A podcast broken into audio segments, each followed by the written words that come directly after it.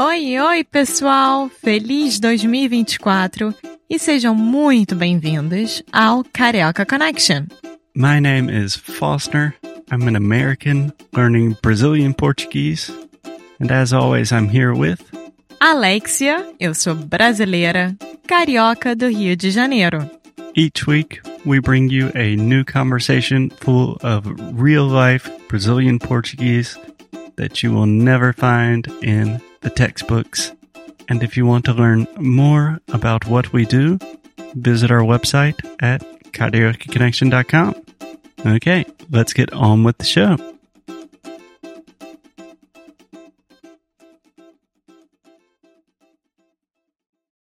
Oi, pessoal! Mais um episódio aqui do nosso querido Carioca Connection.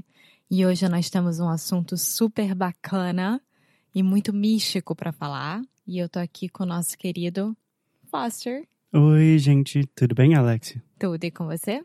Tudo ótimo. Hoje a gente tem um assunto muito interessante para falar sobre. Você já falou que, que é um assunto místico, É meio místico, é meio fora do normal. Normal, então já estou interessado, já estou curioso. Vamos lá. Sim, hoje nós vamos falar sobre um caso que aconteceu no ano de 1996. Faz pouco tempo. Sim, nós dois tínhamos 5, 6 anos. Uhum.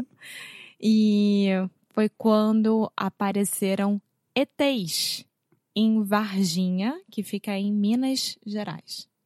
Tá bom, então peraí, amor. ETs. Você está falando as letras ET, né? Eu tô falando a letra E e a letra T e botando no plural com S no final. Exatamente. Então ET quer dizer ET quer dizer extraterrestre. exatamente. Também se pode falar alien. Alien. Sim. Aliens, ETs, extraterrestrials. E.T. Phone Home. É exatamente isso. Exatamente. Então, teve um caso no ano 1996. Em 96, isso. Tá, então me explica o que aconteceu. É uma cidade, cidadezinha, né? É uma cidade pequena que fica em Minas, Minas Gerais. Primeiro eu tenho uma pergunta para te fazer. O que quer dizer UFO? Para mim, É, ou em inglês, em inglês. Unidentified Flying Object. Ótimo, porque a gente, no Brasil, em português, a gente adaptou várias palavras do inglês pro português, claro, né? Vocês já Normal. sabem disso. E o caso Varginha, que é como chamado esse caso dos ETs, é um incidente ufólogo. Ufólogo? Exatamente. Meu Deus! mas é legal isso. É uma palavra que vocês estão usando no português, mas também parece uma palavra meio científica. Ufólogo. Ufó mas é uma palavra científica. É, existem profissões que são os ufólogos, que estudam os ETs. Sim. e como é que fala em português? Só o. Vocês falam UFO? O UFO? A gente. Não, a gente fala ET. Eu não sei, a gente fala. Mas o veículo que os ETs chegam. Ai, meu Deus, eu tenho tudo anotado, menos isso. É a. A. Nave espacial. Nave espacial. Isso. Muito bem. então, segue, por favor. Bom, então o caso Varginha foi o incidente ufólogo apontado como mais notável do gênero em todos os tempos no Brasil. Tá bom. Entendi. Então Entendeu? é a coisa mais séria, ufóloga do, do Brasil inteiro. Sim. Por quê? É em um momento recente da história do Brasil, né? Foi em 96, ou seja, quanto tempo atrás? Quase 15 anos. Sim, 15 anos atrás, o que é pouquíssimo tempo. E não só uma, como várias pessoas viram os ETs pela cidade. Então existem depoimentos de várias pessoas. Tá bom, então vamos lá. Me explica quantas pessoas, quantos ETs que aconteceu. Eu quero ouvir fatos. Bom, então vamos lá. Eu escrevi os fatos, né? Eu vou contar para vocês, mas só para eu não me perder na história, porque tem muitos detalhes. Eu vou seguindo aqui o meu roteirinho e aí você vai me fazendo perguntas ao longo, tá bom? Perfeito. Tá ótimo. Varginha. Primeiro que Varginha é conhecida como a cidade dos ETs, né? Então, muitas pessoas saem dos lugares do Brasil ou do mundo até e vão visitar Varginha exatamente para isso, para Tá. ver a cidade. Peraí. Você já conhece alguém que foi lá? Eu pessoalmente não, mas existem comunidades na internet, comunidades ufólogas que vão para lá de vez em quando, sim. Você quer saber algo? O quê? Já fui. Você não foi? Não.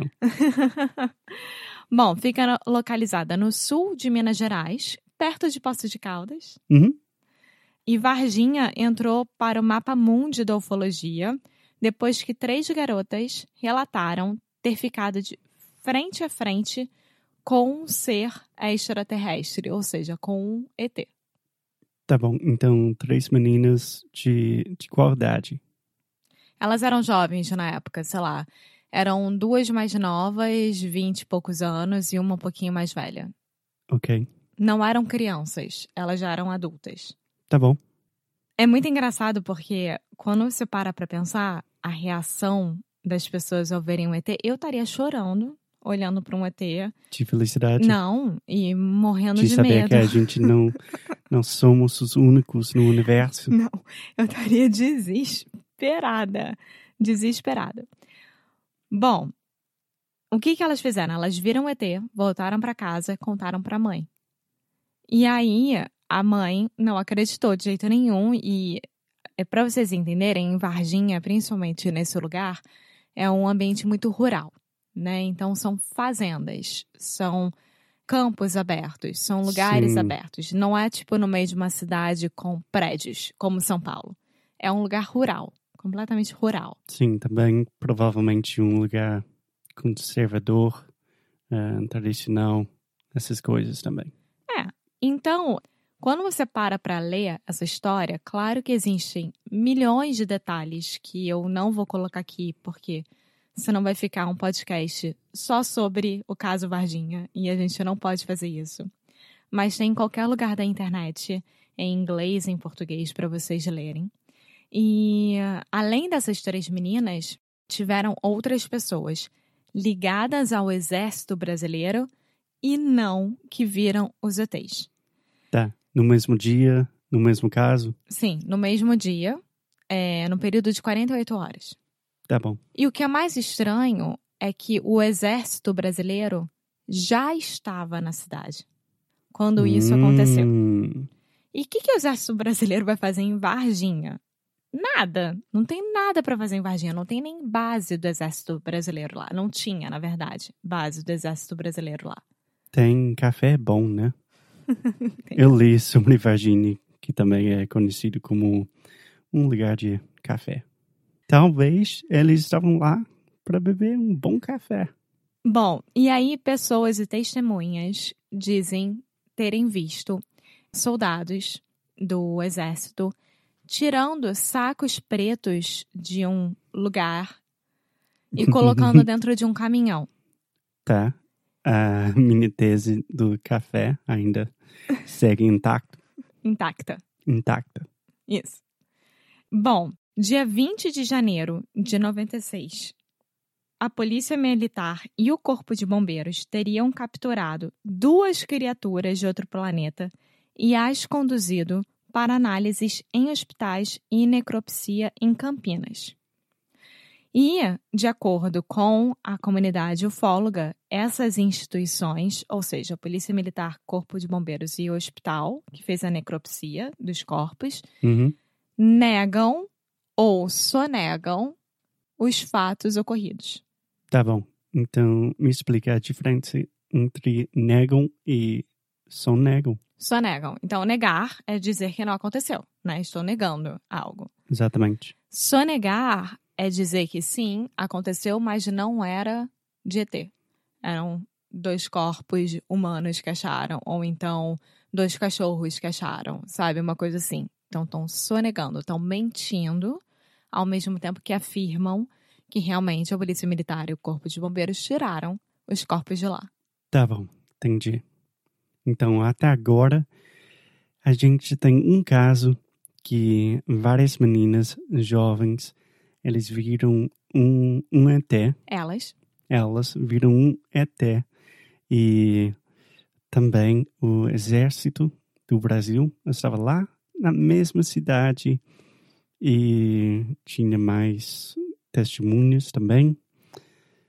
É isso? sim. E aí, um fato super intrigante do caso Varginha é a morte de um policial militar que supostamente, em decorrência de um vírus estranho adquirido do ET, tenha morrido.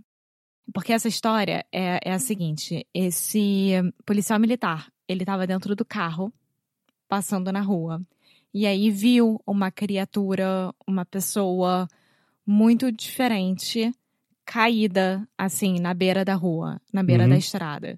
E ele não pensou duas vezes, pegou essa criatura, botou dentro do carro e levou para o hospital. Não, é o primeiro erro, né? E aí ele pegou com as mãos, né? Ele tocou pele com pele, digamos assim. Uhum. E ele morreu um pouco tempo depois. Também tem um caso de dois fazendeiros, um casal de fazendeiros, que acharam muito estranho que as vacas estavam gemendo ou gritando à noite. E aí eles olharam, tinha um clarão, Um clarão. um clarão, tipo uma luz muito forte no céu Uhum. que foi baixando aos poucos. E aí eles viram as vacas gritando, saíram de casa com uma espingarda, né, com uma arma, achando que alguém estava roubando as vacas. Uhum. Qual foi o nome da arma? Que você... Espingarda. Espingarda. Sim. O que, que é isso? Menor ideia como é que é em inglês, mas é aquela longa, de cano longo, que tem um cano grosso, assim. Sim, eu entendi. É um tipo de shotgun. Sim. E no outro dia, todas as vacas estavam mortas. E com um espaço na grama, como se fosse de uma nave espacial que tenha pousado.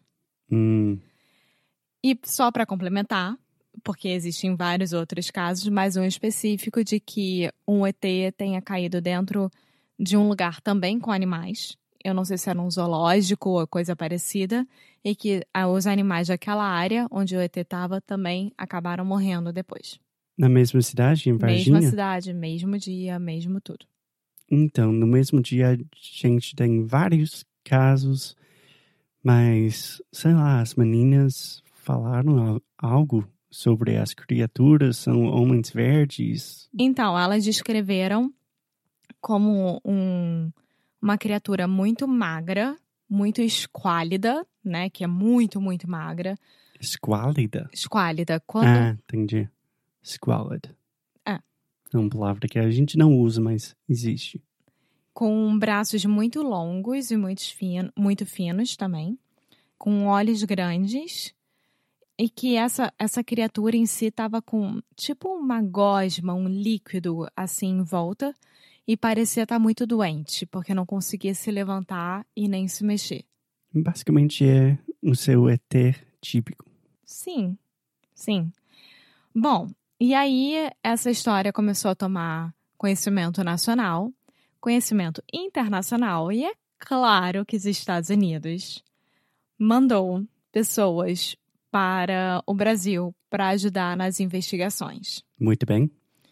E eu sei que existe um acordo entre o Brasil e os Estados Unidos de que qualquer tipo de informação que tenha acontecido no caso Varginha ou qualquer outro que aconteça no Brasil, os Estados Unidos têm total acesso e propriedade sobre esse assunto. Não existe nenhum caso que os Estados Unidos não fica lá fazendo algo, né? Bom, e vocês devem estar se perguntando: e aí, é verdade ou não é? Gente, eu não faço ideia. Eu, pessoalmente, prefiro não acreditar nisso, porque me dá muita aflição saber que existem criaturas extraterrestres em algum lugar do, sei lá, do universo olhando pra gente nesse momento. Me dá É. muito mais aflição pensando que não tem mais ninguém. Não, pra mim dá muita aflição saber que tem. Eu não sei.